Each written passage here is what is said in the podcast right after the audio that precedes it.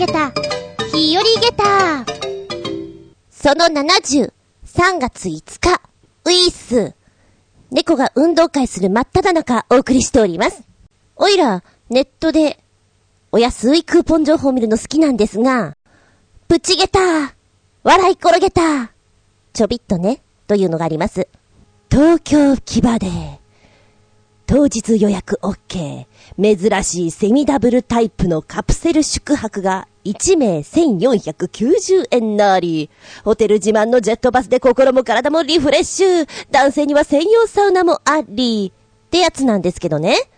ほら、カプセルホテルって、一人がこう、蜂の巣状態っていうのかな、キュッてこう入ってる映像を浮かべるじゃないですか。セミダブルなのこれ。んで、予約情報のところ見るとね、予約は2名からかって書いてあるの。いや、セミダブルだけど、2名でカプセルってちょっとすごくない？衝撃じゃない？いやいやいやいや、写真見ると確かに、こうベッドに対して枕が2つ。どうやってみたいなね、ことをちょっと想像しながら、不思議なカプセルホテルですよ。なんでも、ディズニーランドと併用して使うと、当館は一番安く利用できます。東京一で、みたいなことが書いてあって、それがまた面白いなと、私の中で笑い転げちゃったわけなんですね。やっべえ、興味ある、ちょっと泊まりたいわ、と思いながら、うん。買うのやめたけどね。多分、ネタの宝庫だと思う。この、二人で泊まれるカプセルホテル不思議だ。はい、すんごいどうでもいい話ですけども、しばしお付き合いくださいませ。お相手は私。この間ボーリングに久しぶりに行って、おいらの中では一番高いスコアが、初めてお目見いたしました。157! ケーキでもかければよかったな。ち、厚み順です。どうぞよろしくお願いします。この番組はチョアヘオ .com のご協力へて放送しております場所はですね、新宿のコパボールというところに行ったんですけれども、ちょうどクーポンが出ていたんでそこに行ったんですよ。で、場所が新宿、歌舞伎町なんて言ったら、うーん、これはすっごい混むかなと思っていたらそんなことなくてね。一番混む時間帯が、皆さんがお仕事終わってすぐの時間帯。6時とか7時とかそのぐらいの時間が一番混んでるんですって。で、何時ぐらいが一番空いてますかって聞いたら、8時ぐらいになったら空いてますねっていう話だったんで、その時間を狙って行ったんですよ。なんかだから予想外？あれもっと飲み屋の人たちとかこう、な、なんつうの盛り上がってやってんじゃないのかなと思ったら、もっとその後なのかもしれないね。うん。まあ、軽くボーリングをやって、ダーツなんかもちょこっとやって、ゲーセンで少し遊んで、さあ帰ろうかっていうことで、駒劇の前通っていたらね、面白いもの見ちゃったよ。おう男の人が、4人5人ぐらいが座っている地べたに、体育座りその手に持っている段ボールには、無料で愚痴聞きます。ほう。ほうほうほう。愚痴聞き屋さん。まあ、見たところ、30代半ばから40代前半ぐらいの男性なんだろうか。そして目の前に子供が座るような折りたたみ椅子が2、3置いてありまして、女性が座って、お今まさに愚痴を喋ってる進行形みたいな感じだったんですよ。もうなんかその、斬新でね、こんなとこでこんな時間にやってるんだと、写真撮りたいと思ったけど、それはいかがだろうか、ずんこさん。と自分を制しながらね、写真を撮るのはやめたんですけれども、なんか不思議な感じでしたね。で、後ろ姿しか見れなかった女性方は、うん、OL さんっぽいような、大学生っぽいような雰囲気かな。でもなんとなくこの、愚痴を聞いてあげてる男性が、頼りなさそうな感じのお顔っていうんですかね。優しいとはまたちょっと違う。ほにゃっとした感じなんですよ。で、服装も、どちらかというと、ピシっていうか、だらではないけど、こう、なんか、楽な感じっていうのかな。スウェットっぽい感じで、いやいやいやいや、あの、まずあなた方が、相談してもらった方がいいんじゃないですかっていう雰囲気にも見えなくはないんですね。不思議と思いながら見ていたんですけれども、これはね、お時間にゆとりがあったらちょっとお話を聞きたいなと思うぐらいな感じです。いや、もちろん相談じゃなくて、どうしてこういうことを始めたんですかとかそういうレベルでね。で、ネットを見たらなんか、うーん、そのサイトとかもあったので、ちょっと興味ある方、あの、ご相談事ある人は伺ってみるといいかもしれませんよ。はい。私の中では、プチゲタ話、どっちかっていうと、ごめん、笑い転げたに入っちゃうかも。いろんなお仕事あるんだね。まあでも確かに、一人で悩むよりは誰でもいいから打ち明けたり、話すことによって、ストレスっていうのがなくなってくとは思うので、それはやった方がいいかなとは思います。あと、気になるのは、この、愚痴聞き屋さんの、聞き上手っぷりっていうの？それを聞いてみたいね。逆に。ええ、逆にね。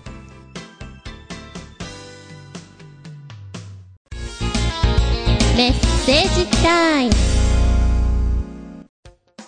では、最初のお便りですよ。コージアットワークさん。メッセージ。お邪魔しまーす。いらっしゃいませ。言っちゃいけないところに入った若者が、いじっちゃいけないものをいじって、何かを解放しちゃうというのは、ホラー映画の定番オープニング。廃墟には行かない冒険部の皆さんも、洞窟の奥で妙なものを見つけて開けたりしないようにしてくださいね。ちなみに私が開けてしまったもので一番怖かったのは、とある病院の地下の扉でした。詳細は省きます。ブルブル。ええー、何それ？それは、開けてはいけない開かずの扉じゃないけれど、それちゃんとした病院かな？じゃなくて、廃墟廃墟入っちゃった？ね。いかんな、コージーくんは危ないことしちゃ。ダメだ。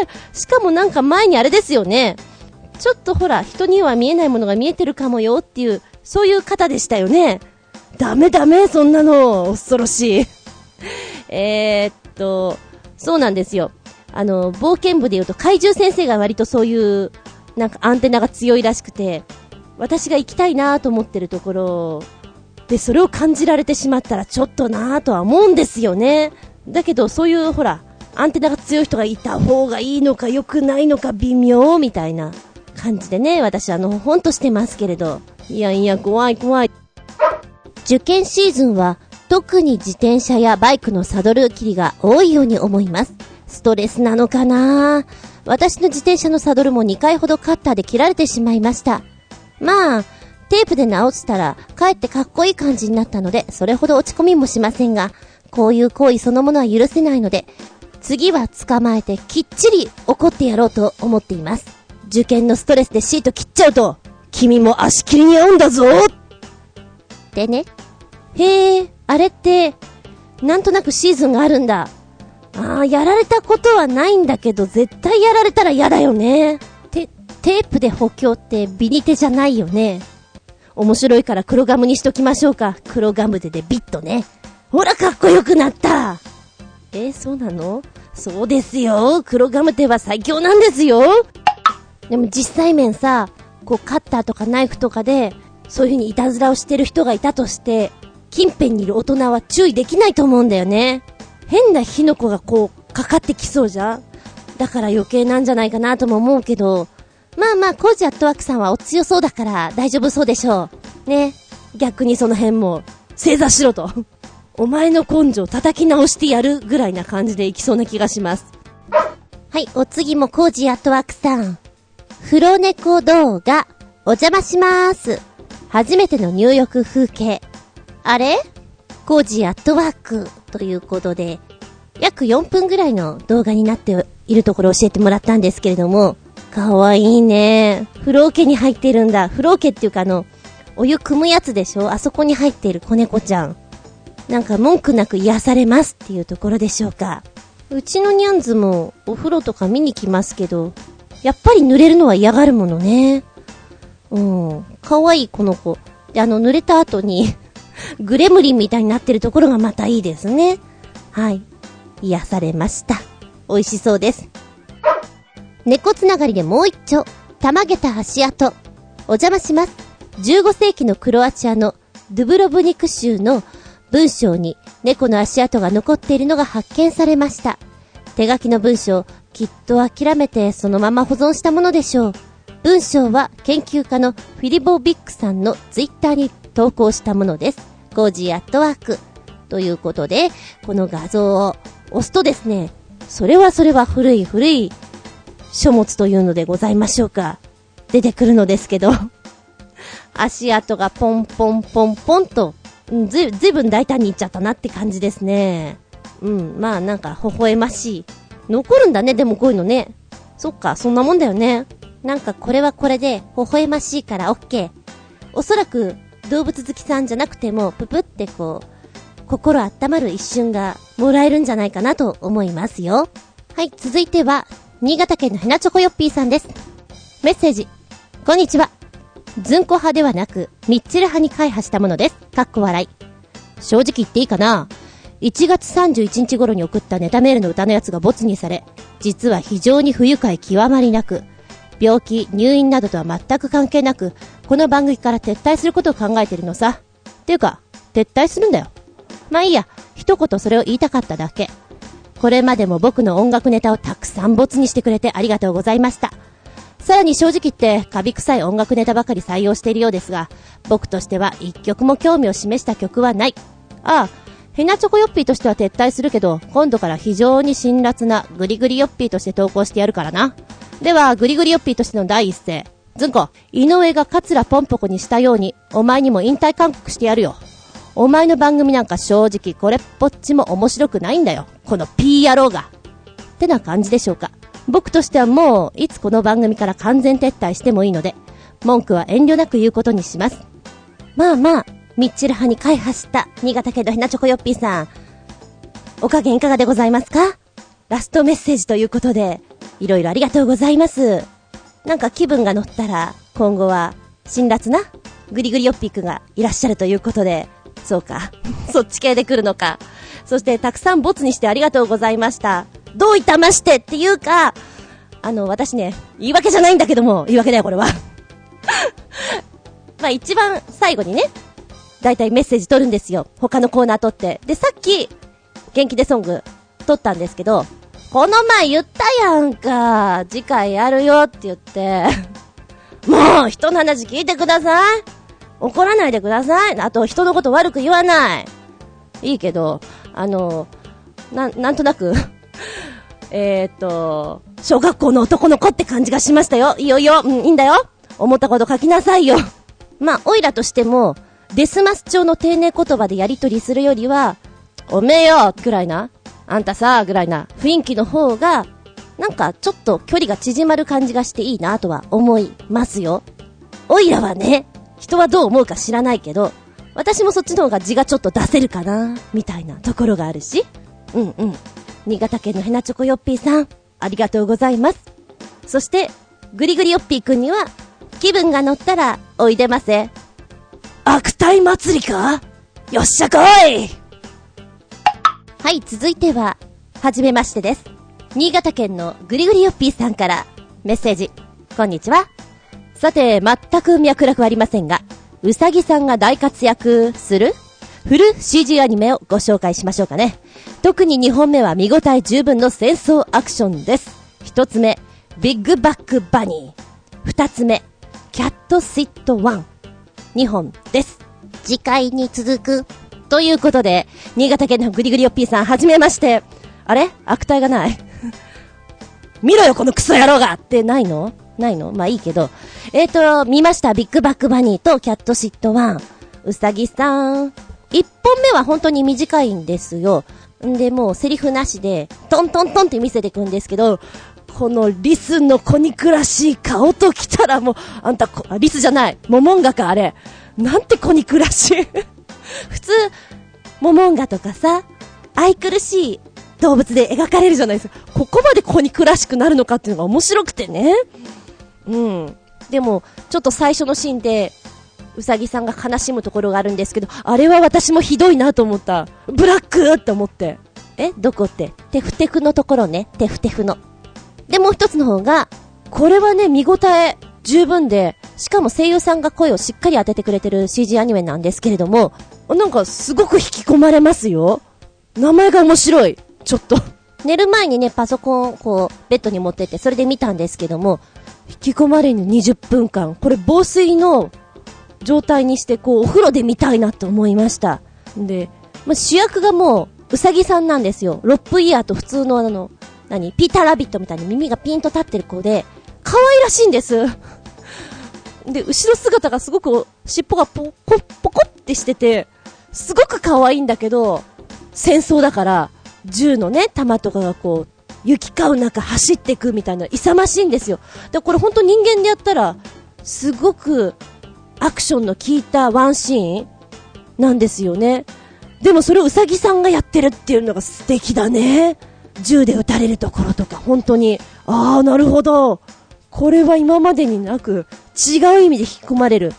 で、また声優さんが渋い声の人使ってるので、見応えがたっぷりです。新潟がラクダさんなんですけど ラクダさんの背中にちゃんと穴が開いててね、あ、こ、こぶ、こぶね、こぶ出さないとね、と思ってそういうね、ちょいちょいが面白かったですね。うん。で、ラストシーンどうなのかなってこう、普通の映画で考えると、こう、ここでこう裏切りがあってとか、こう思っちゃうところを、あ、そうやって持ってきてくれたかみたいなところで。うん。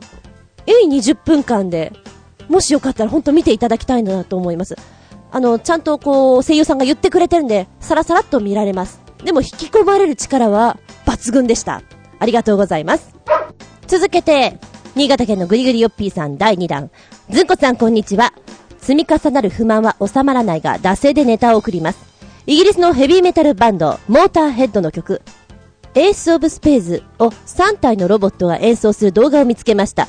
ボーカルはいないようですが、ヘビーメタル声のボーカロイドを早く開発してもらいたいです。かっこ笑い。見ました、これ。2分40秒ほどの動画なんですけど、面白い 面白いすっごく面白いあ、ごめん、なんかね、私小学生の男の子と同じリアクションしちゃうんだけど、まずその、ロボットが動いて演奏してるっていうとこで、楽しい。で、ちゃんと首とか振ってんだね、ヘッドバンキングしていて、リズム取っていて、膝のクッション効いてるんですよ。で、今の技術だったらもうちょっと違うロボットも作れるのに、あえて、ちょっと古典的なロボット、ロボットロボットした感じを作ってんのが面白い。で、注目したいのは、3体だと思って私も見ていたんですよ。ロボット3体。ドラム、ギター、ベースなのかなと思っていたら、もう1体いて、あ、ここにいると思って、そういう遊びがまた素敵じゃない。で、ドラムがね、腕4本あって、足がこう2本あって、なんだろうね。で、こうちょっと、奇怪な顔っていうのかな、していて、ごっつい感じが面白かった。近未来。近未来な感じ。ただ、音楽性から言ったら、ちょっとドラムの音が大きくって、バランスが悪いかなとは思ったんだけども、面白さは抜群です。これは、テーマパークとかで呼んで、ぜひ見せてあげるといいんじゃないかな。生で見たいですね。触ってみたいですね。いや、触るのは難しいか。ヘビメタ声のボーカロイド。いいね、これあったら、完成度高いと思います。楽しいこれ。私の中ではたまげただし、笑い転げただし、気分盛り上げた感じです。グー、ベリーグー。花丸。もう一丁、新潟県のぐりぐりよっぴーさんから、ずんこさんこんにちは。積み重なる不満は収まらないが、惰性でネタを送ります。映画、テッドのぬいぐるみリュックサックが3月28日に発売されるそうで、あの、親父テディベアを背負っておしゃれしようとのこと。タワーレコーズオンライン限定で、価格は55円なり。高いなり。でも、これポチッと押すとですね、かわいいね、これね、5565円だけど。ああ、もうちょっと安かったら買ってるかもよ。でも今が旬だからな。旬を過ぎたら随分忘れ去られてしまう感じがするな。I love you! っていう。あの、声と、テッドののぶとい声が忘れられません。ずいぶんお下品ネタが多かったですけど、まあまあ大人の人は楽しめるんじゃないでしょうか。テッド。うん、見に行ったからね。なんか日本語バージョンの方が割と受けがいいみたいな感じですけどね。はい。ずんこさん、こんにちは。積み重なる不満は収まらないが、惰性でネタを送ります。納豆好きにはたまらない。納豆が食べ放題になるらしい、納豆定期券というものが発売されたようですよ。ポチッと押してみるとこんなタイトル。世界初、納豆定期券を手に入れた納豆とんかつも食べてきたというタイトルが出てくる。納豆定期券とは、有楽町にある茨城県のアンテナショップ、茨城マルシェで購入することができるそうです。茨城といえば、水戸納豆。水戸納豆といえば、納豆好きにはたまらない納豆天国納豆王国でございます。だからこそ、今回出した、この納豆定期券ちゅうことらしいんですわ。えー、こちらの納豆定期券、店頭で飲食店があるんですけどね、こちらでランチタイムに食べ放題がなるらしいんですよ。どんなものが？プレミアム納豆が食べ放題。店頭で1000円でこの定期券を購入してください。購入から1ヶ月間使用できるので、毎日腹いっぱい納豆食べてネバネバになって会社に行ってみたいな。すげえな、こりゃ。たまげっちゃう。で、店内にはね、納豆バーだってあるんですって。えー、まずはレストランでランチ頼みますね。納豆バー、一口サイズの納豆に選んだ5種類のタレを混ぜてって、心行くまで堪能してくださいと。ランチはすべてサラダバー、それからしじみ汁、ご飯、漬物がついてくる。へえ、で、もう、納豆食いまくんなってことなんでしょうけども、うーん、まあおすすめはこの一番の、茨城名物、納豆とんかつ定食1280円でしょうかね。とん、とんかつ好きだし、納豆も好きだけど、あえて一緒に食べなくてもいいかななんて思うんだけど、いかがだろうか。で、この納豆とんかつの絵が斬新すぎる。豚肉の間に納豆が引き割りですかね。入っていて、ねばっと出てくる うーん。どう、どうかな？これ別々に食べた方が美味しいんじゃないかな？なんかボリュームアップするけどね、とは思いますけど。でもさ、1000円の定期券でしょ ?1 ヶ月間しか使えないんでしょ？もったいなくない？って思うよね、普通は。私もそう思いますよ。ただ会社がお近くにある方は、1週間に1回ランチを食べに行って、その時に2個以上のプレミアム納豆を頼むと十分元が取れると。はい、ポイント。1。2個以上のプレミアム納豆を頼んでくださいと。だけどね、このプレミアム納豆って、は、分量がね、半端ない。これ、器に盛ったら結構あるよね。家族2、3人で食べられるんじゃない？っていうぐらいボリューミーです。もしや、納豆だけでお腹いっぱいになるんじゃないぐらいな。あなたダイエット？っていうぐらい、うん、低カロリーな感じはするけど、まあでももちろんランチも食べていただきたいので、みたいな。なかなかこれ難しいコンセプトだな。でも面白いっちゃ面白いです。えー、やっぱりおすすめはね、水戸納豆のあの、藁に入ったやつ。臭みがすごくしっかりしてんですけど、粘り気があって大粒でってやつですかね。これは食べていただきたいみたいなの書いてありますけど。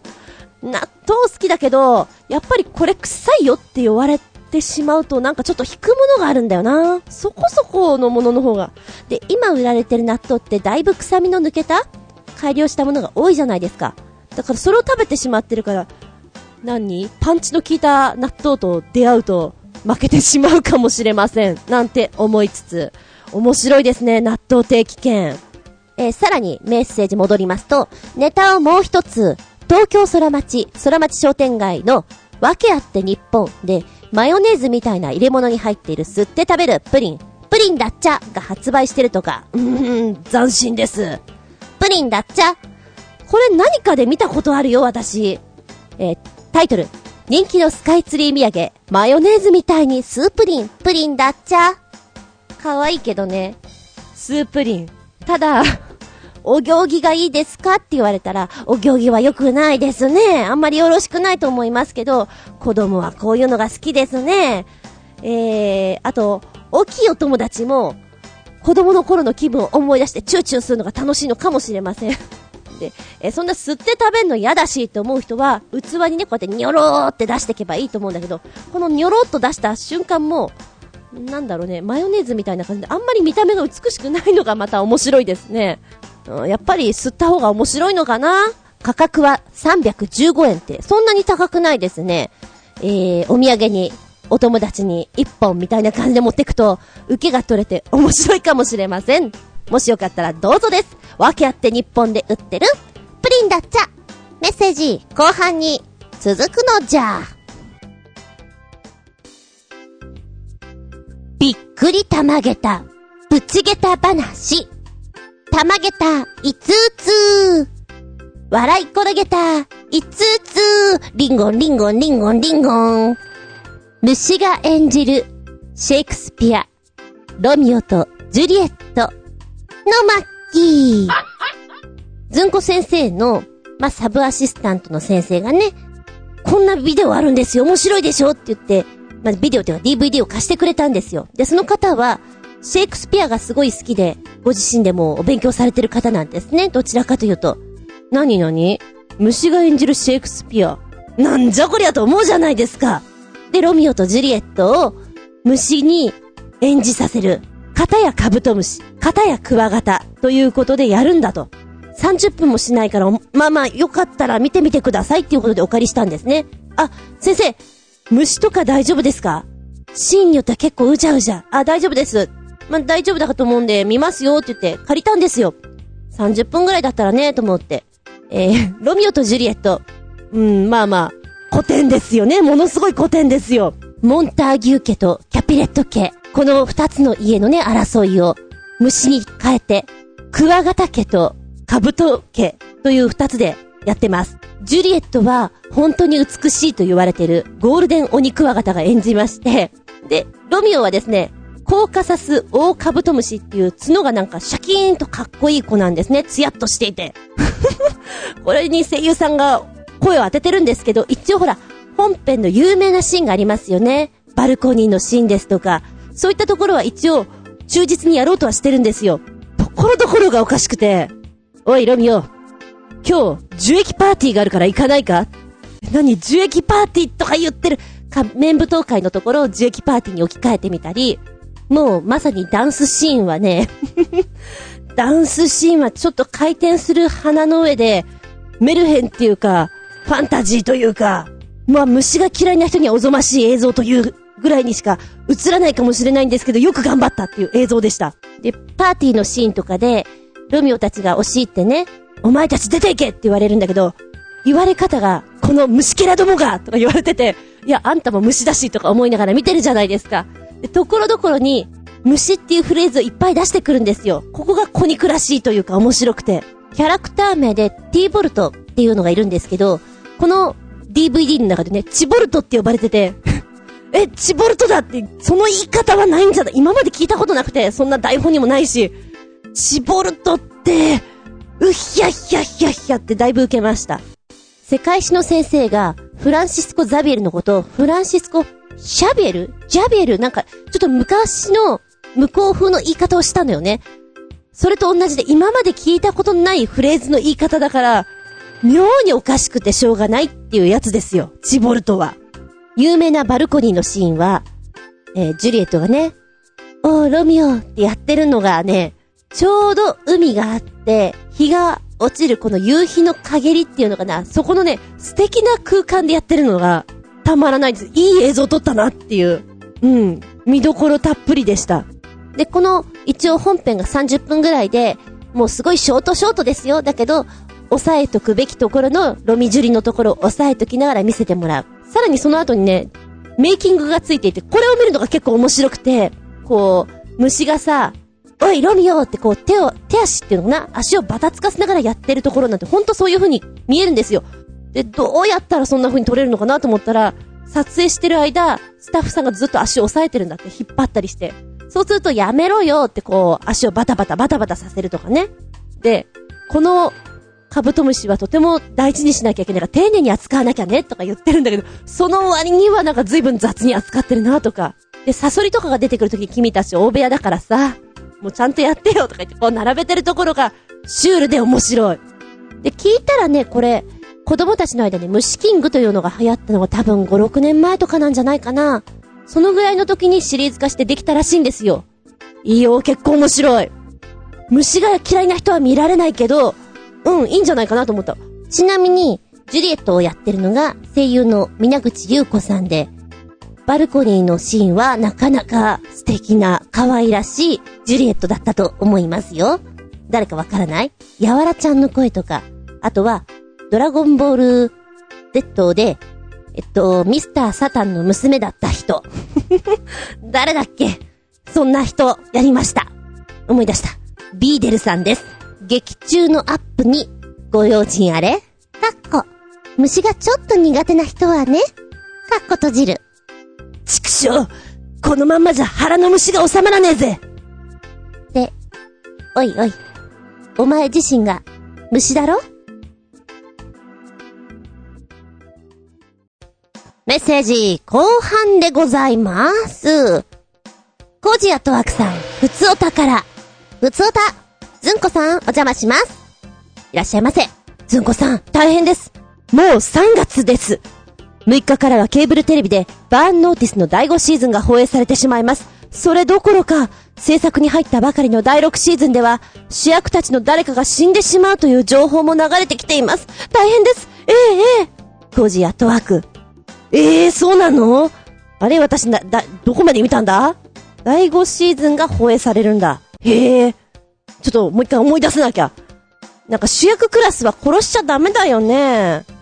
ダメだよ。なんか切ないよ。24でもなんか、あ、この人いいなと思ったらみんな死んでっちゃうんだもんな。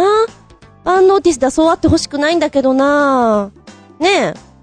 でもちょっと楽しみにして、ちょっと検索してみます。ありがとうございます。大変だ、大変だ、大変だ続いて、新潟県のぐりぐりよっぴーくん。ずんこさん、こんにちは。積み重なる不満は収まらないが、惰性でネタを送ります。もう、なんだかよくわかりませんが、コーヒー味のラーメンが限定発売するそうですよ。全く食べたいとは思わないが、物好きは喜んで食べるんだろうね。物好きって、おいら？かもね。でもね、今ちょっとポチッと押したの。面白そうで美味しそうだったら、行っちゃおうかなっていう物好きなおばちゃんなんで、行っちゃおうかなって思ったんだけど、これは行かなくてもいいかなタイトル。コーヒー味のラーメン。コココココーヒーを食べてみた。コーヒーなので、砂糖とミルクを入れる。それはどうかな？ラーメンとしてどうかな？いや、確かにこの間私はチョコレートラーメンを食べました。食べましたけど、あれに関しては、マイルドな感じに仕上がったということで、隠し味の一つっていう感じなんだけど、これはどうかな？だって粉末バサってかかってるよ。えー、こちら東京荻窪のパイナップル専門ラーメン屋、パパパパパイン。こちらではパイナップルベーススープにパイナップルの具というユニークなラーメンが提供されて、ほら、もうこの段階でおかしいもん。パイナップルベースのスープにラーメンでしょ？そういう、そういうお店なんでしょ？いかんな。これは試しちゃいかんな。で、この店が限定発売で、コーヒーラーメンっていうの？もう言いづらいこれ、コココココーヒー。750円。で、中身を見るとですね、さらに食べる気が失せる。えー、このスープがサラサラの旨味たっぷり煮干しベーススープ。さらにそこに粉コーヒーをトッピング、海苔、玉ねぎ、チャーシュー乗せて完成という見た目はとってもシンプルなラーメンですが、煮干しの旨味コーヒーのこのお味はとてつもないほどストロングだそうです。煮干しスープは、おー煮干し来たっていうぐらい、煮干しがいっぱい泳いでるっていうぐらい煮干しらしいですよ。で、そこに、苦、何これ？苦い、苦いコーヒーだね。エスプレッソよりも苦、苦すぎませんっていうぐらい、衝撃的な苦さを誇るコーヒーが走ってくるそうです。口の中をね。なんかここまで読むと、食べなくてもいいなと思った。で、玉ねぎとチャーシューの存在感バッチリ。で、お好みでミルクと砂糖入れてねっていうことなんですけど、ミルクを入れたらまあマイルドになるだろうけど、でも、煮干しベースだからね。で、砂糖入れちゃうって言うともうなんかわけわかんないよね。衝撃的すぎるなんか、これ出されたら気分盛り下げた感じですかね。私ね、どうしてもラーメンは、煮干し系苦手なんですよ。魚介系が苦手なんで、こういうのにコーヒーはどうかなまだこの間みたいにマイルドな、何？味噌豚骨系の洋食風にしちゃったら味が整うのかなって気がするけど、整わないんじゃないかなと思っております。え、こちらのお店、パパパパインさん、えー、荻窪にあります。朝11時からやってます。もしよかったら行ってみてください。お店情報、ブログの方に貼っ付けておきます。すごくってちょっと玉ゲーター、ゲーターゲーター4つ。でも気分盛り下げた。そっちのが強い。そしてもう一個。メッセージ。ロケットニュースからもう一つ、キリンビールが一生分の一番搾りをプレゼントするキャンペーンが開始したとか。ビールは苦手ですが、純金製キリンビールの王冠線400万円相当が一緒にもらえるから、ビールが飲めない人も魅力的ですね。これ、ビール好きにはたまんない情報なんだろうね。私もビールはね、あの、ちっとも嬉しくないんですけど、えー、キリンビールが一生分の一番搾りをプレゼントする神キャンペーンを開始中。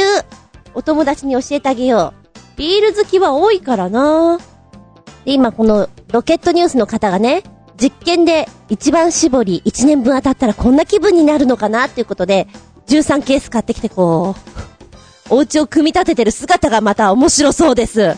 素敵な仕事場だな。こんな仕事場私も働いてみたいな。やってみていいですか？ニコニコしながら言ったら、OK 来るんだろうね。えー、で、こちらの一番搾りなんですけれども、今年で23周年という、なんか微妙な数値ですけどね、を迎えたということで、人気高いですよね、一番搾り。でも男性に聞くと、朝日朝日が好きだなっていう人が多いかな。で、朝日じゃなければ一番搾りみたいな、なんかどっちかに分かれてるイメージがあります。なんとなくね。うん。まあ、もしよかったら皆さん、ビール好きの方、応募してみたら？続いては旅人さんのメッセージ。ずんこさん、こんにちは。旅人です。こんにちは。3月になりました。春の鉄道旅行のシーズンがやってきました。でも春は夏やゴールデンウィークの時のような連休がないので、金曜日の夜に出発し、翌日土曜日の夕方に帰るというパターンになってしまうのです。やっぱり今年もゴールデンウィークに来たいかな？なんたって去年のゴールデンウィークは人生初の北海道旅行に行ってきたのですから。もし今年も行けるようであれば、今度は道東方面や白、根室などを攻めようと思っています。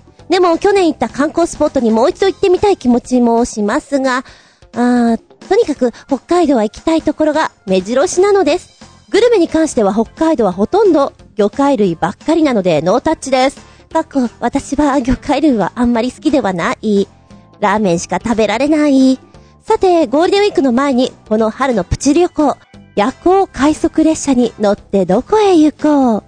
いいなぁ。春のお出かけってワクワクしちゃうよね。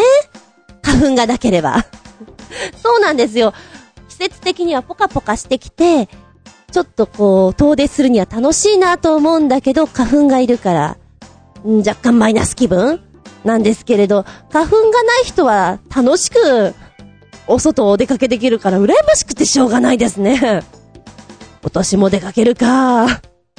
いいななんかもう、大体のプランニングできてるから、あそこを攻めて、ここ攻めてっていうのがあるのが楽しそうだなで、あれだね。魚介類得意じゃないんだけど、北海道行ってるところがまた味噌だね。結構好きな人が行くじゃないですか。で、あんまり好きじゃないんだけど、北海道行っていたら、あ、魚介系ってうまいんだねっていう風に気づいて、そっち系が好きになってしまう人が多いから、固くな旅人さんは？どうかな？私もね、得意ではないから、ほんと食べてはいないんだけど、真剣に行って、美味しいお店とかに行ったら好きになっちゃうのかもしれないね。ジンギスカンとかも、ラム肉向こうで食べると本当に美味しいって聞くんだけど、どうも、あんまり美味しくないのを食べてる印象があるから、うーん、なんか私合わないんじゃないかななんて思ってるんだけどね。まあまあ、あの、好き嫌いしないでたーんと召し上がってくるのがいいんじゃないでしょうかね。でもまずはその前に、春の旅行でございますね。いいな、いいな、楽しみだね。メッセージありがとうございます。はいはい。グリグリヨッピーさんに戻るよ。ずんこさん、こんにちは。なんか面白いかぼちゃのアート作品集です。え、リアルすぎるっつーのかっこ笑い、ガハハハハ。おしまい。えー、っと、かぼちゃのアート作品集ということなんですけど、タイトル。レベルは高いけどマジ怖い。レイ・ビラファーネのパンプキンアート22枚。こちらニューヨーク生まれのアーティスト、レイ・ビラファーネによる作品22枚が、ドンドンドンドンって出されたカボチャなんですけど、これカボチャなのって、目を疑う？もの、粘土だよねっていう風にしか見えない。しかも、なんでこ、こんなに、リアル？怖いよねっていうものばっかり。22枚あるんだけど、ほぼ全部怖い。で、中にはおどけたのもあるんだけど、トータルで見たら怖いと思いますね。漫画のさ、ベルセルクってあるんだけども、あそこに出てくるキャラクターをイメージした感じがする。すっごく。もしかしたらこの方はベルセルクを読んでるんじゃないかなもしくはベルセルクの作者がこの絵を見たんじゃないかなっていうぐらい、なんだかリンクするものがあるような気がしてね。これ絶対そうだよね、みたいなね。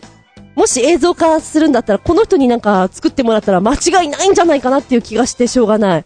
えー、ちなみに私が好きなのは、こう、かぼちゃのね、いや、ほんとかぼちゃに見えない。かぼちゃのほっぺをギュッて握っている時に、その手形のサイズに合わせたようにも作られてるんですけど、ほっぺがブニってなってるのとかが面白いですね。えー、番号で言うと12番とかね。あと、13番とかはコミカルで可愛い。で、14番とかなんか分裂するような感じで、うにゅーってこう、かぼちゃの中に顔が2つあるんですけど、そこがこう、引き裂かれるような感じにできてるのがね、すごいね、リアルだよね、怖い。怖いよ、これ。でも絶対ベルセルクだよね。中にはね、かぼちゃがかぼちゃにぶつかっちゃって泣いてるのもあるんですよ。こういうのはコミカルだなとも思いますけれど。あ、22番とかね。すごい、でもこれ、やっぱりかぼちゃだから腐っちゃうんだもんね。もったいないなあ、まあ、薬とか使って腐らないようにしてるのかもしれないんだけど、非常にすごいです。これをせっせと作ってる姿はまた、想像絶するものがあるかもしれません。なんか、神が降りてきたみたいな感じでコツコツコツコツ作ってるのかなみたいな、思いますね。面白いね。ありがとうございます。玉下駄、下駄5つ、怖いっちゅうの。ハロウィーンにこんなの飾られてたら、子供は泣いちゃうよ。夢に出ちゃうよ。いい子になるよ、マジでって泣くよ。って思ったね。メッセージ、その3に続くよ。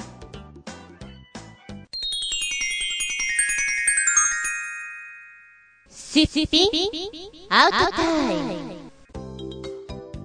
コーナー名がすっぴんのくせに、今日は久しくメイクしている厚み純です。なんか、どんどんメイク力が落ちている。どんどん落ちてるよいつもよりさらにさらにメイクダウンはい、今回のテーマはですね、検定試験ということでお届けしたいと思います。まあ一応検定試験、かっこ、資格の話でもいいよということでお届けしておりますけれども、大元の検定試験っていうのと資格試験っていうのがやっぱり分かれてくると思うんですけども、何何？ってこう、質問してる人とかもいるのよね。で、検定っていうのはま辞書で見るとね、一定の基準に照らして検査し、合否や資格などを決めること、検定試験っていう。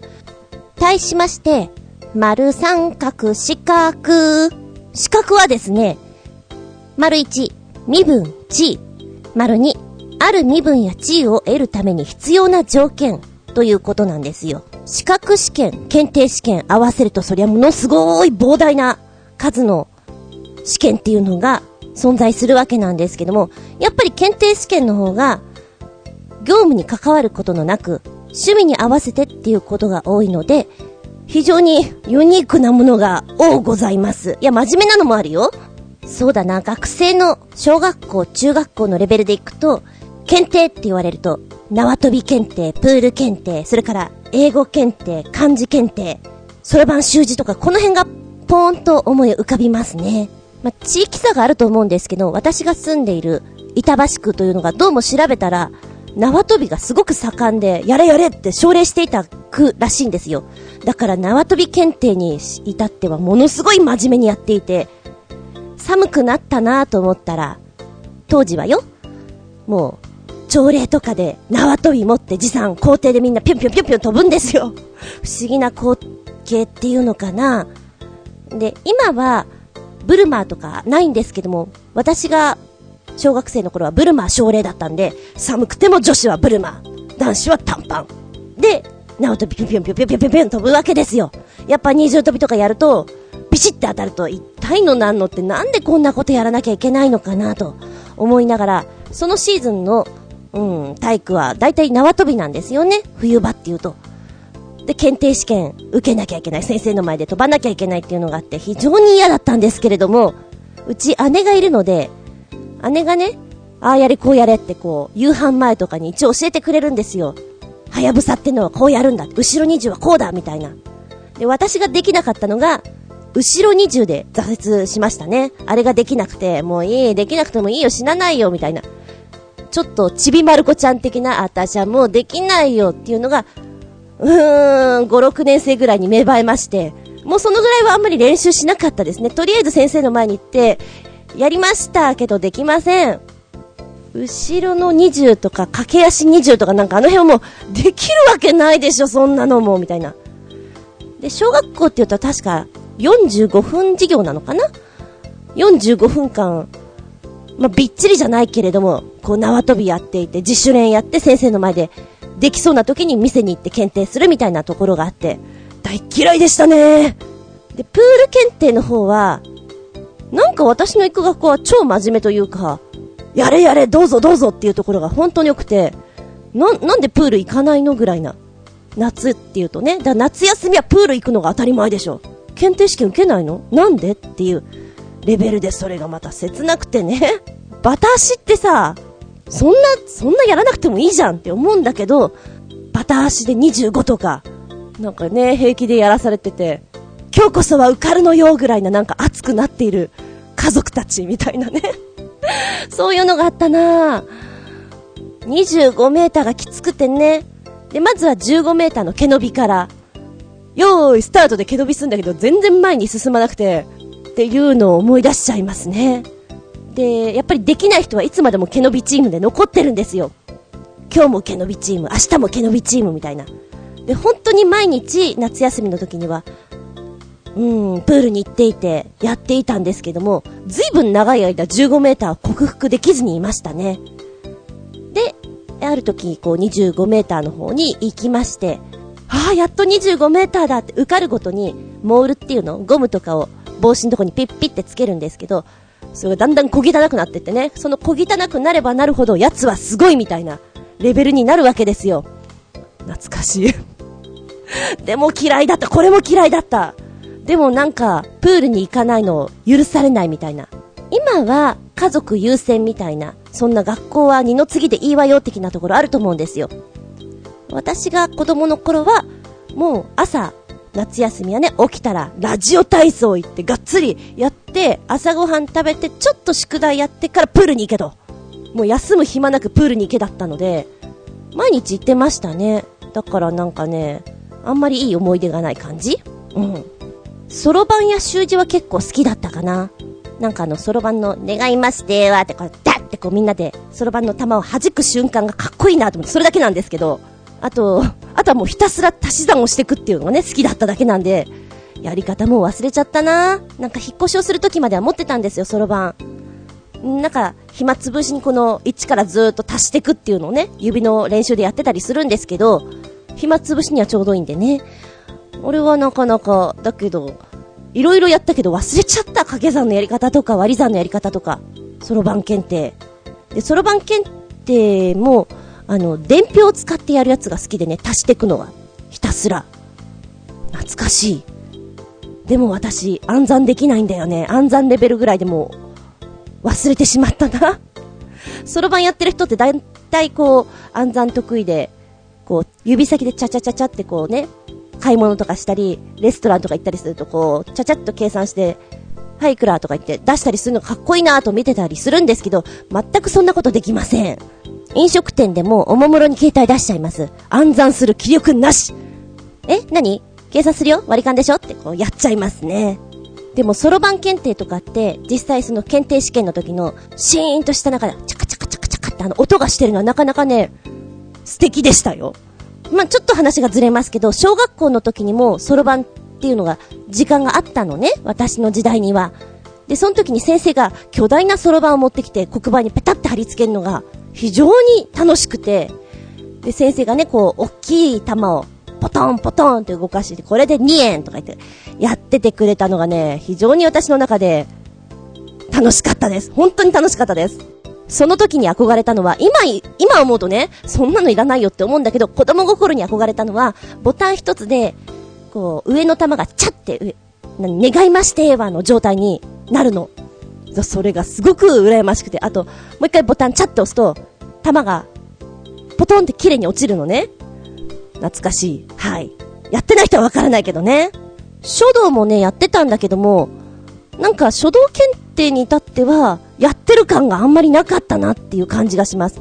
書いて書いて先生が出したみたいな感じなんで、特にこう真剣に受かろうとか思っている気持ちはなかったかな。うん。はい、ここでメッセージいきたいと思います。一発目はコージアトワクさん。お邪魔しまーす。いらっしゃいませ。中学の担任がやたら英検に燃えていたので、生まれて初めて受けた検定試験は英検4級。なんだかんだで2級までは行きましたが、その後はすっかり飽きてしまいました。そのため、他に受けた検定は情報処理くらい。どうにも、親とか、国家とか、権威とか、資格とかに反抗しがちなバンクスだったので、今考えると面白そうな検定を逃したような気がします。ほう。英検はね、そうだ、英検の話をまだしてなかった。うちの学校の先生も英検を受けましょうみたいなのを言ってましたね。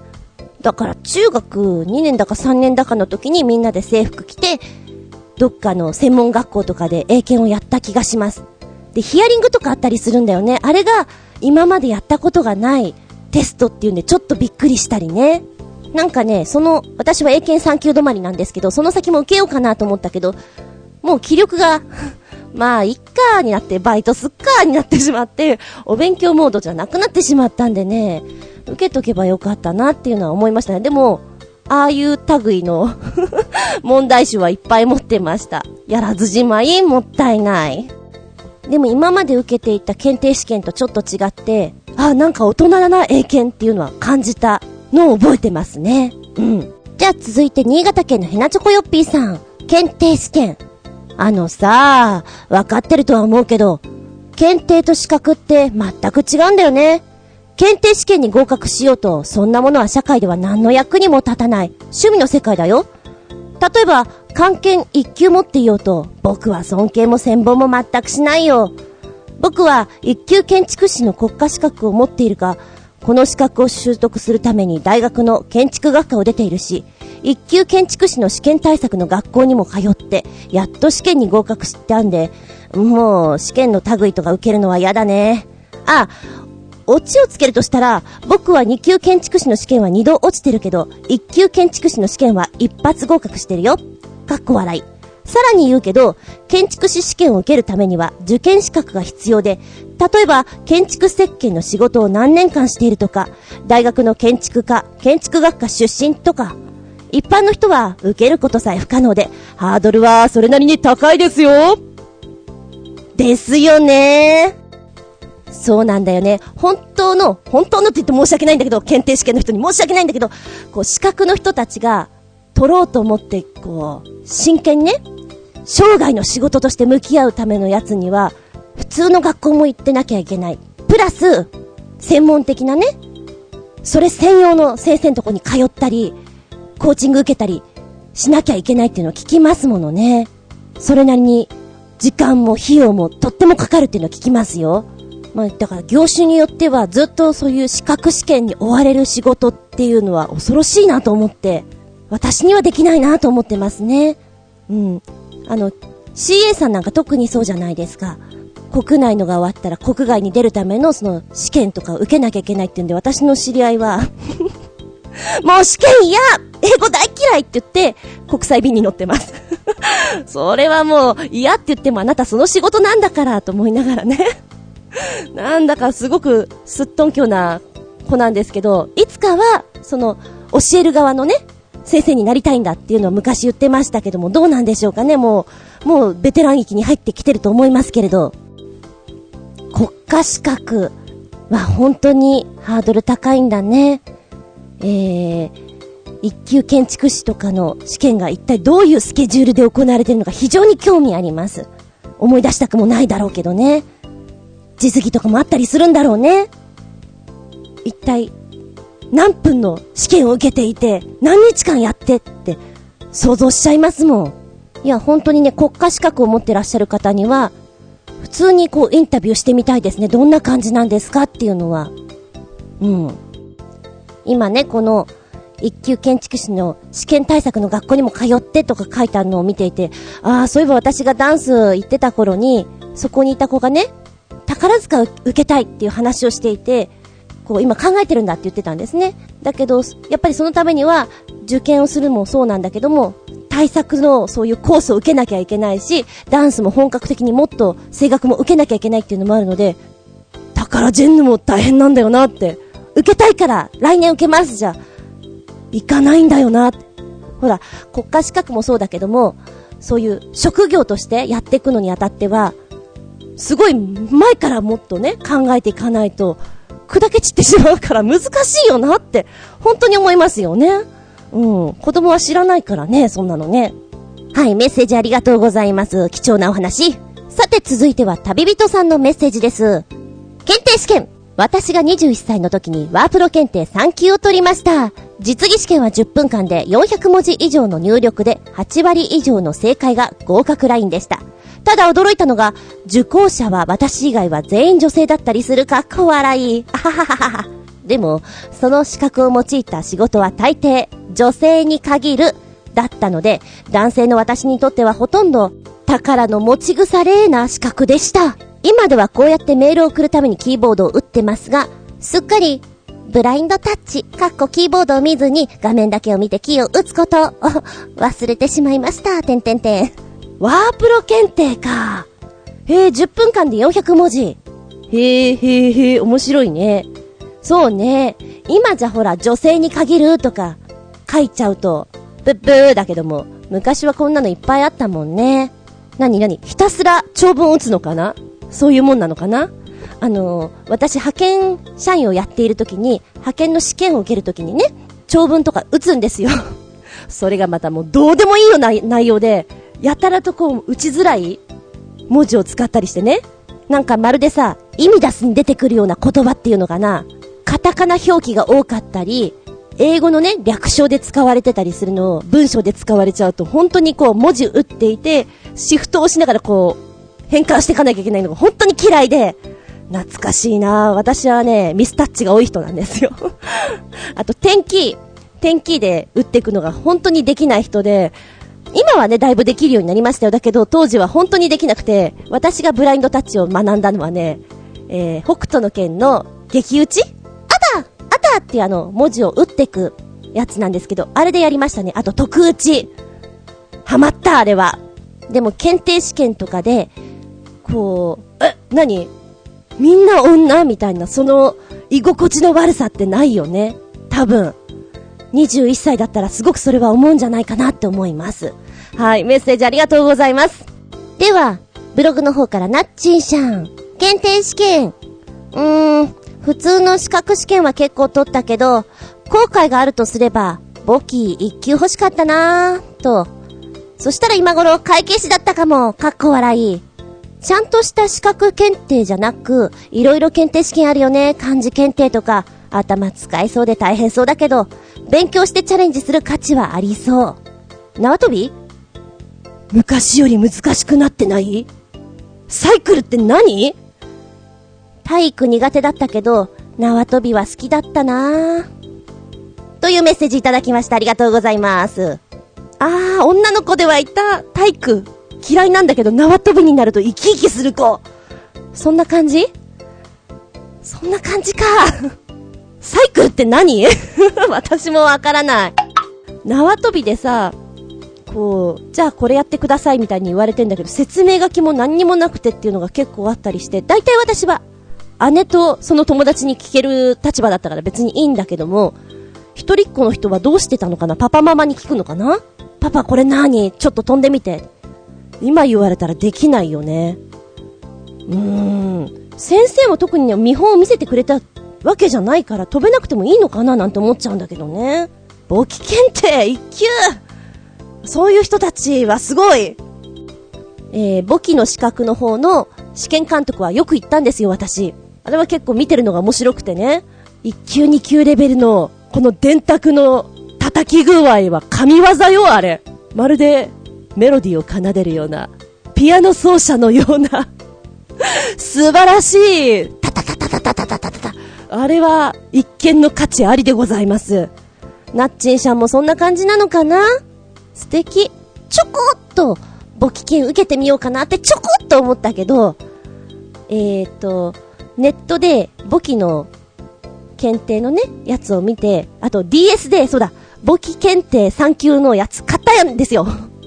やってみようと思って、すぐ眠くなるからね。あ、私には無理な類かな、と思って。そう、受けてないのさ、ちゃんちゃん。続いては、マキさんからのメッセージです。ずんこさんこんにちは。1月に受けたアリス検定。こちらの合否が間もなく来るんじゃないかと思っております。自己採点したところ多分大丈夫だとは思うんだけれども。てんてんてん。ちなみに今回初のアリス検定、勉強の仕方、テスト対策っていうのが全くわからなかったんですけれども、アリスの本をいくつか読みました。児童向けの不思議の国のアリスでしょ？大人用の不思議の国のアリスでしょ？ディズニーの不思議の国のアリス何度か読んで自分でインプットしたんですよ。そうだな。あとは話のネタになるとしたら、検定ではないんだけども、船舶免許を取りました。これ、就職試験の時に、面白いねっていうので話題に上がるんですよ。まき。ということでメッセージありがとうございます。アリス検定。白ウサギ級でしたっけ？ああ、まだ合否出てないんだ。なんかあれね、合否とか分かったとしても素敵なこうほら、合格通知書みたいなのが来ると嬉しいよね。うん。え？で、せ、船舶免許船？船操縦できちゃうの？操縦っていうの？できちゃうの？すごいね。あれすっごい難しいんでしょ？うん、確かに検定とはちょっと違うような、資格？もうちょっと違うような気もしなくもないけど、まあよし、面白い。ああ、就職試験の時に、なんつうの、資格のところとかあれに書くんでしょ？免許のところに。船舶持ってる人いないから、そりゃ食いつくよね。私も人事担当だったらまずそこ食いつくよね。なんで持ってるんですか？キランみたいな。詳しい話をキララン。そこでほら個性とか色々引っ張れるような気がして。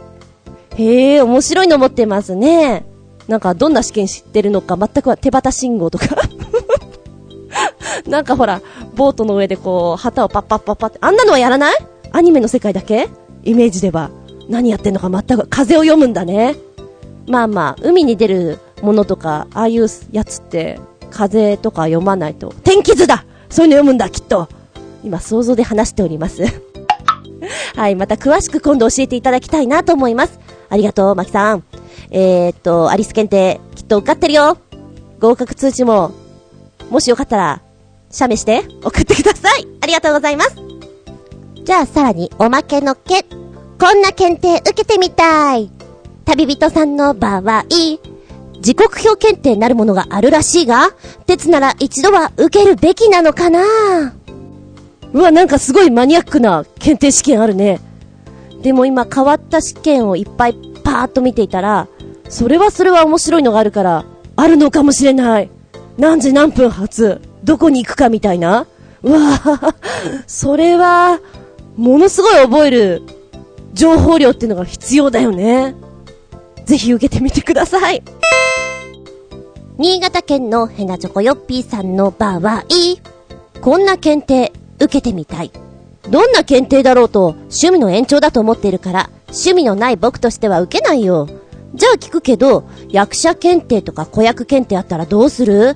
テレビや映画には出るには必ず上級試験に合格、合格だって合格してなきゃいけないとか制約があったりしたら役者の世界も自由度がなくなっちゃうかもしれないよなあ、資格とか検定をするとはその分野の業界団体で利権の温床になってます。笑い。かっことじ。遊びの中ではありそうだね。役者検定、子役検定っていうのは。アナウンサー検定とかはあるんだよね。技術力を伴うもの。で、声優検定っていうのもあるんだよね。それがどこぐらいまで本格的なのかはわからないんだけども、あるにはあるんですよね。へーって思った。アナウンサー検定とか難しいんだろうなって思いますよ。発音、抑揚、いろんな意味合いで。あ、恐ろしい恐ろしい世界だよ、もうまあ、役者っていう広い意味ではないけど、歌舞伎とかの世界はあるよね。日舞とかそういったうん、伝統的な方には。あれはだから大変だよね。お師匠さんクラスになるまではほんと大変だと思う。真剣にやってみればって言われた時期もあったけど、ちょっとそっちはいけないな。マネマネもいっぱいかかっちゃうからね。うんうんうん。音章、それは恐ろしい。メッセージありがとうございます。コージアットワークさんの、こんな検定受けてみたいは、夜景鑑定士検定とか、地図力検定とか、MTV ロック検定とか、すぐに役立ちそうな検定は受けてみたいと思っちゃいます。落ちても、貴様らの検定レベルはそんなもんかとか、捨て台詞を吐いてされば大丈夫ですよね。ああ、夜景鑑定士検定とかってちょっと流行ってたよね。そんなイメージがあります。地図力検定って若干難しそう。MTV ロック検定？ロックについて語ります。マークシート60分で80問とかそんな感じかないやーもういろんな検定あるから、ガンガン受けてください。日曜日にガンガンね。へー。さあ、そして、おまけのけのけ。こんな検定あってもいいんじゃない？ゴジアットワクさん。猫検定とかないかな最近工作にはハマりかけているので、工作検定なんかもあったらいいな。あ、キャンプ検定とかも。ほう。そうきたか。自分で作ってしまうっていうのもありかもしれませんね。うん。検定なら。新潟県のヘナチョコヨッピーさん。こんな検定あってもいいんじゃない？笑いのお姉さんの悪態検定。やべえ、私も受けてみたい。どんな検定なんやろか。でもさ、当たり前なんだけども、悪態をいつもついてる人、毒舌をいつも言ってる人っていうのは、いい人だと思うんだよね。本当にいい人だと思うんだよね。怖いのは、そんなこと言わないでニコニコしている人やっべえ、私みたいなタイプだね。とか思っちゃう。悪態は、隠さず出せよ。腹の底から、ストレス解消に、持ってこいさ。なんてな。旅人さん、こんな検定あってもいいんじゃない？鉄道検定ってあったっけ？あったとしても、さすがの私でも得意分野苦手分野があるので、受けても落ちるかも。鉄道検定あります。さっき、変わった検定とか面白検定の中に入ってました。どんなことやるのかなーみたいな。多分レベルがいっぱいあるんだろうね。鉄道って、ほら、いろんなジャンルに分かれるから。うん、今ね、見たら、鉄道検定、テーマ、ブルートレインと、現役寝台特急3級2級っていうのがあって、え、新幹線1級？なんかいろいろあるんだろうね。今ね、練習問題をポチッと押すと、こんなのが出てくるんですよ。まあまあ、私は鉄道全くわからないんですが、問題じゃじゃん !1956 年に誕生した初のブルートレイン特急は？?1 番富士、2番はやぶさ、3番朝風、4番桜みたいなね。全く答えが書いてないからわからないんだけども、こんなのもある。問題じゃじゃん寝台特急、桜の前身となる列車の名はどれでしょう？とかね。へえ、こういう問題があるんだね。よかったら受けてみてください。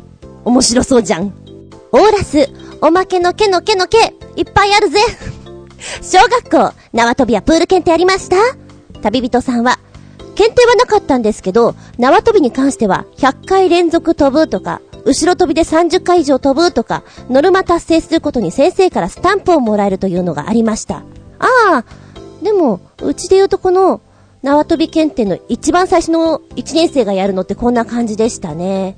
ええそして、新潟県のヘナチョコヨッピーさんは、小学6年生の時にスキーのバッジ検定ってのを受けた記憶があります。スキーの検定か。それもまた斬新。面白。はい、そして、コージアットワークさんは、何せ私は小学校6回転校しているので、縄跳び検定も、プール検定も経験済みです。逆上がり検定とか、トラック走り検定とかもある小学校もありました。こういうのがあると、編入したクラスに馴染むきっかけになるので助かりました。いや、別に、上手かったわけじゃありませんよ。なんだこの、トラック走り検定って。うわ、逆上がり検定はありそうな気がする。嫌だ、逆上がり嫌いだった。あったあった。ああ、そういう検定もあるのね。面白いね。学校によってね、いろいろあるんだ、やっぱり。ありがとうございます。あー、ちなみに私が受けてみたかったのは、秘書検定はちょっと受けてみたかったですね。あとは、パソコン関係のやつはちょっと受けてみたかったです。自分のためになるかしらと思って結局受けてないけどね。そして、これ変わっちゃってるねっていう検定、本当にたくさんありますね。趣味の世界から真面目な世界まで語学の世界と色々です。変わったとこで行くとテレビ検定とかね。あなたの持っているドラマやバラエティなどテレビ番組全般の知識を問いますよってやつ。趣味の世界だ。仏像検定とかね。あるんだね、こういうのね。薩長幕末歴史検定、伊達政宗検定みたいなね。ん？正確には、伊達政宗戦国歴史検定だ。あ、信長もあるね。信長戦国歴史検定。歴史ものはやっぱりいっぱいあるんだね。暮らしのジャンルで見て今面白いなと思ったのは、子育てパパ力検定。おむつはとかやるのかな掃除検定。これあったら地味に役立つかなって思うのが、スパイスハーブ検定ね。お好み焼き検定なんてのもある。あ、趣味の世界ではもう、まさにズバリでこう、ターゲット絞ってるとこで、新日本プロレス検定？それから、競馬力認定試験。馬券っていうのかな？ハーレー検定とか。千葉ロッテマリーンズ検定。巨人とかはないんだね。へえ、面白い。あとはご当地検定とかね。あ、歴史ものはやっぱり、ね、歴女とかもあるぐらいだから、ハマってる人はいいのかもしれない。新選組検定なんかちょっと、ロゴがすごくシックでいいかも。結構ね、このサイトのところポチポチ押していくと、過去問とか出てきて面白いんで暇つぶしにもしよかったら遊んでみてください。はい。ということで、本日は検定試験ということでお届けしました。なんか、おバカーなの受けてみたいな。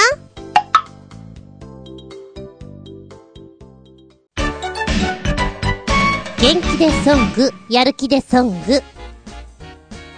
メッセージいただいております。これ前々回のメッセージごめんなさい。新潟県のヘナチョコヨッピーさんからです。ずんこさん、こんにちケロケロ体調不良で死ぬ一歩手前でしたが、そんな僕の最近の元気ソング、というよりは、号泣アニメソングですが、ナルト疾風伝のオープニングソングで、大輔のもしもという曲が素晴らしいです。号泣します。マジで。それではごきげんよう。じゃららららららら。テレビバージョンとフルバージョンの両方の曲つけてくれて教えてくれてました。で、こちらの方ね、見て、で、他のこう、ほら、コメント的なものをちょっと読むじゃないですか。で、そこで初めて気づいた。ああこの人、ジップに出てる人なんだって。遅いね。私すっごい遅いなと思った。で、PV のね、フルバージョンの方をやっぱり見ていた方が、うん、全編聞けるのでいいかなと思います。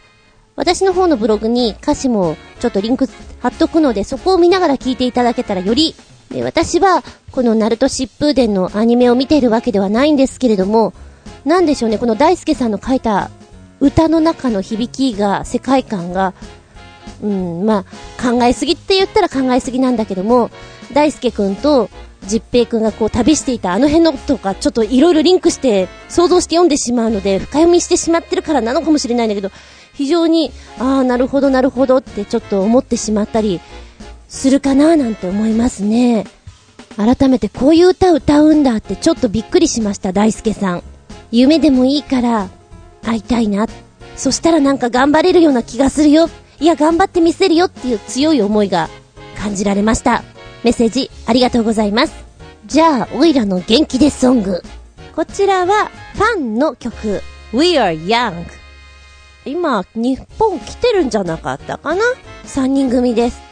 アメリカの男性陣なんですけど、すんなり耳に入ってきやすくて盛り上がりソングだなって私の中では思いますね。多分この曲は結構いろんなとこでかかってるから皆さんも1回や2回は聞いたことあるんじゃないかなと思いますけれども、ファンのボーカルのこの歌声が、なんかウィキペディアによると、楽器はほとんど弾けないボーカルのネイト君は、非常に少年っぽい、若々しい歌い方をするっていうか声だなーっていう印象がありますね。なんかどうも私はこういう演奏が好きらしいですね。はい。ということで、もしよかったら聞いてみてください。えー、YouTube の方の動画貼っ付けときます。ファン。ずんこの元気でソング、ファンの We Are Young でしたよ。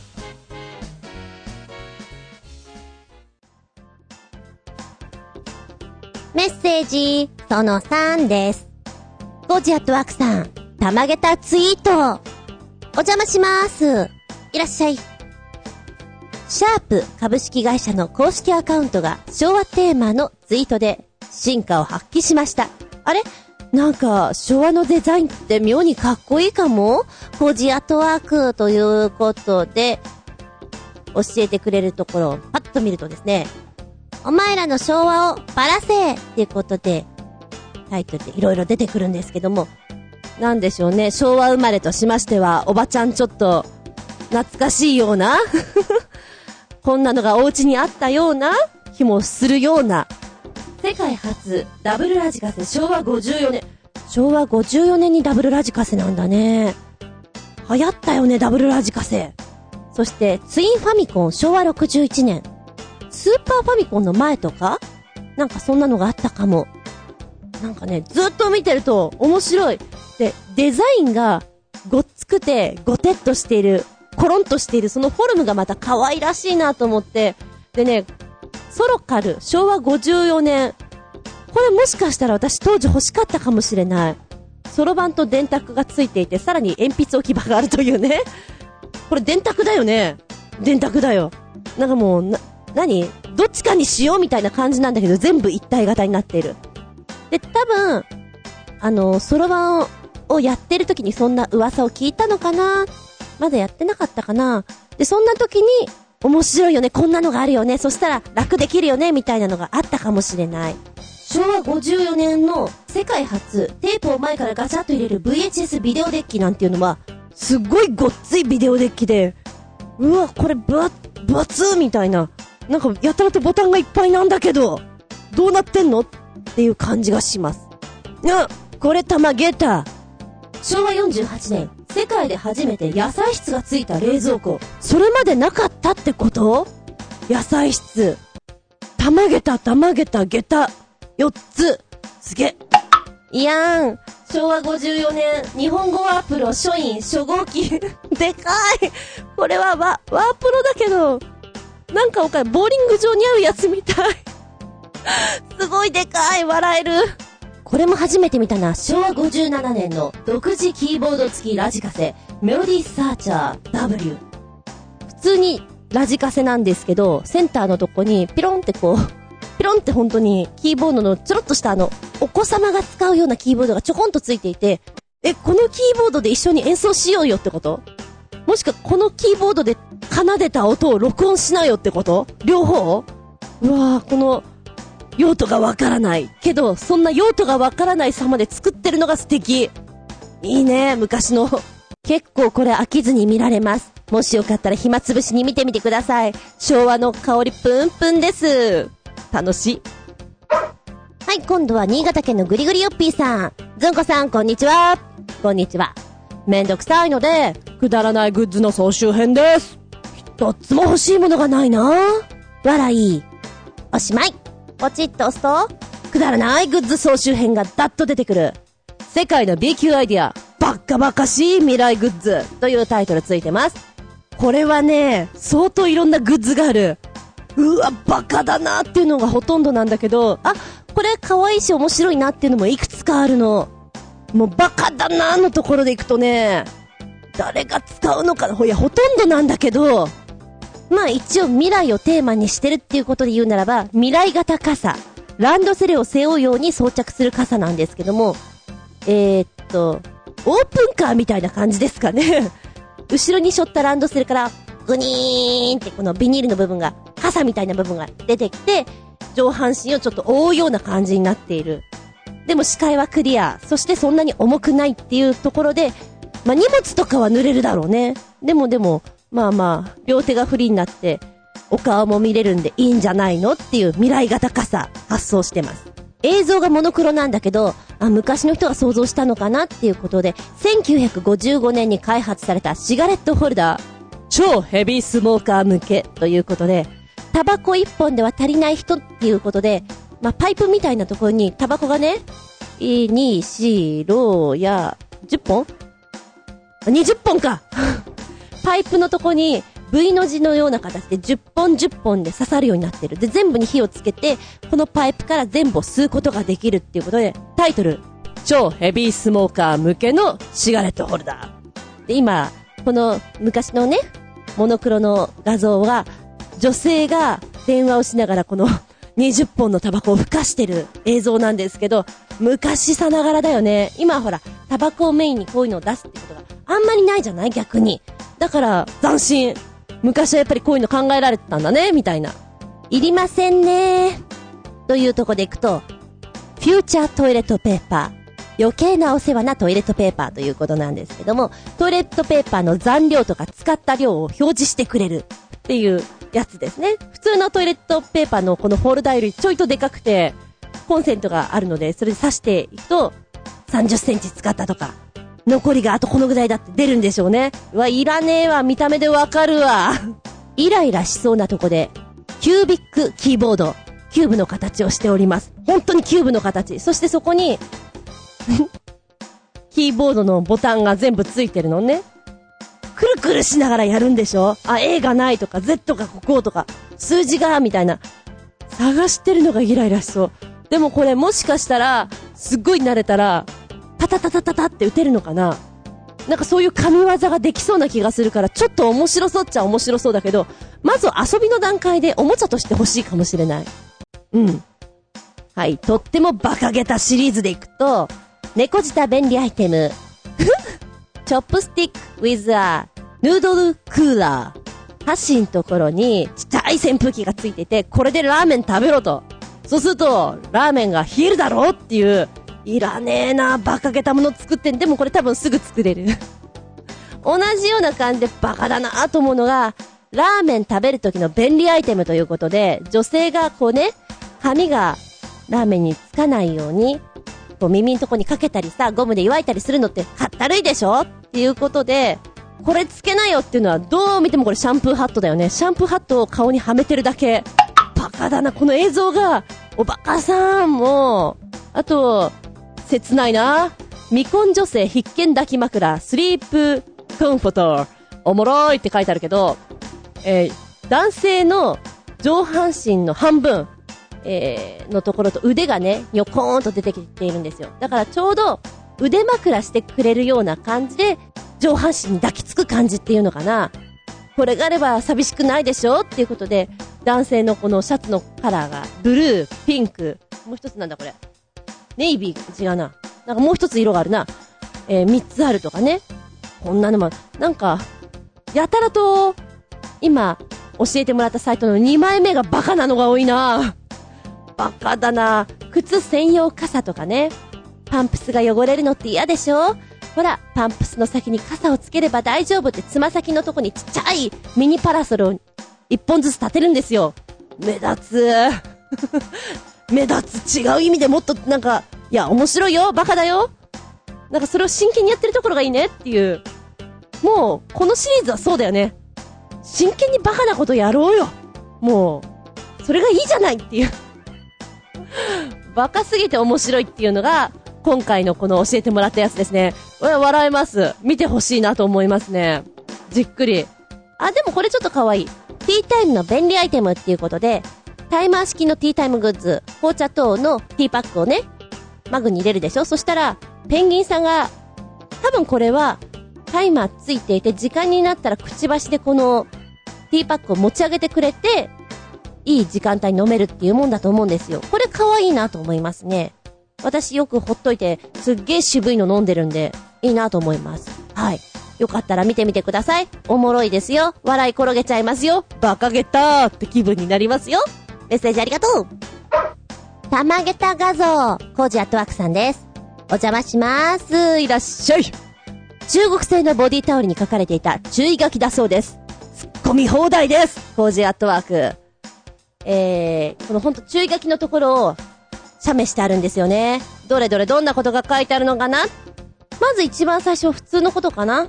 なんでしょうね。前半部分は、割と普通なことが書いてあるような感じがしますけれども、四つ目ぐらいから、さあ突っ込んでみたいな感じですね。ボケるよ。さらにボケるよ。ボケてるよっていう、あの、突っ込みの練習にお使いくださいって感じ。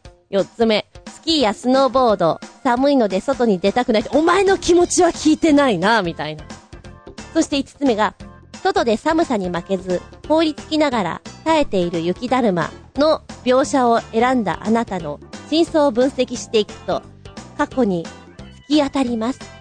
あなたは家族や親の意見などが優先されて、あれ、この先切れてるのかな？うんここで突っ込めってことなのかな？まあ、その前にも突っ込みどころ満載なんだけど、あ、違う。このブロックに繋がるんだ。あなたは、将来的にも期待されて育ってきたようです。で、センテンスがずれてずれて下の方にこれが映ってるんだけど、ほう、そういうことか。うーん、なんかね、このボディタオルに書かれていた注意書きは面白いからぜひ気づいた方がいいよねっていうレベル。あー、でも私こんなタオル買っても絶対気づかなさそうだな。商品買った時に面白いんでここ読んでくださいって言われない限りは見ないもん。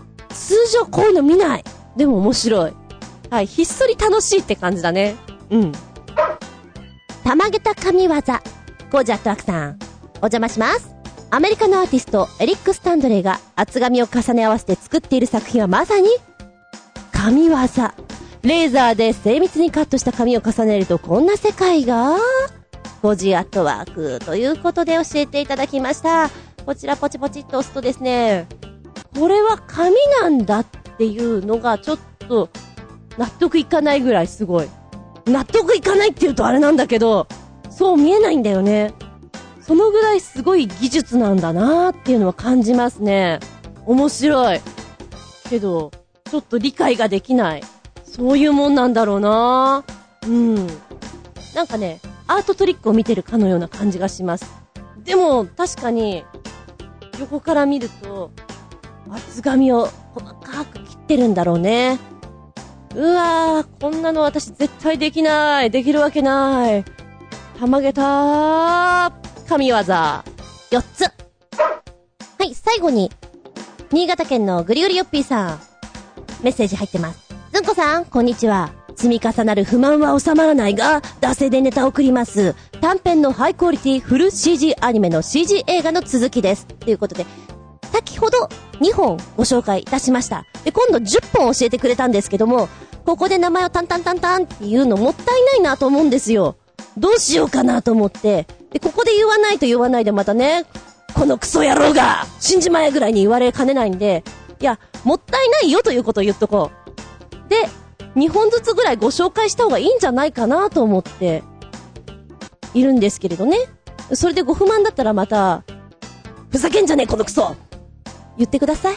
はい。すいません、私口悪くって、バイク乗ってる時はもっと口悪いです。えへへ。私もね、せっかく教えてくれた、そういう10本とか曲とかも、きちんと聞いて、いや、私変たなコメントしかできないけども、感想はつけていきたいなと思う方なので、そうしたいな。よければ、ね。つうことで、長々長とメッセージいろいろありがとうございました。メッセージ、いつも本当にありがとうございます。お便りの方は、チョアヘオホームページ、お便りホームから、ポチッと飛んでいただきますか、パーソナリティブログの方にコメントを残していただく、はたまた私のブログ、ズンコの独り言の方にメールフォーム用意してございますので、こちらから入っていただくか、えー、同じように告知アップしておりますので、こちらの記事のとこのコメント残していただく。メッセージ、メールね、そのまま直接送っていただくのも構いません。全部小文字で geta アンダーバー zun アットマーク yahoo.co.jp geta アンダーバー zun アットマーク yahoo.co.jp こちらまでよろしくお願いします。えー、これ言っといた方がいいんだろうな。時間の都合上、全部をご紹介する枠がないかもしれません。でも、ボツにやってるわけではないので、気長に待っていただけたら助かります。たくさんありがとうね。この番組はチョアヘオ .com のご協力へて放送しております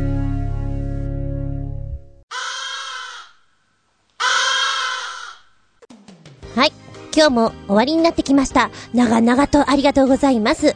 次回は3月19日、その71でお聞きいただきたく思います。テーマは、大事なものはここに。で、行ってみたいと思います。貴重品、常に持ち歩いている方いますよね。ちょっとトイレにっていう時に全部持っていく方と、一部だけ持っていく方と、いろいろあったりすると思います。それからお家の中で大事なものありますよね。どこどこに置いてる、こうしてる、そんなお話をしていきたいなと思います。ええええ、あのー、うんうん。空き巣に入られた時に私もいろいろ考えました。ここはいかんのかなみたいな。大事なものはここに。例えば、テストでやばい点数取っちゃった。そんな小学生、うん、のび太くんみたいな人、どこに隠すのよ？そこに隠したらバレちゃうでしょ？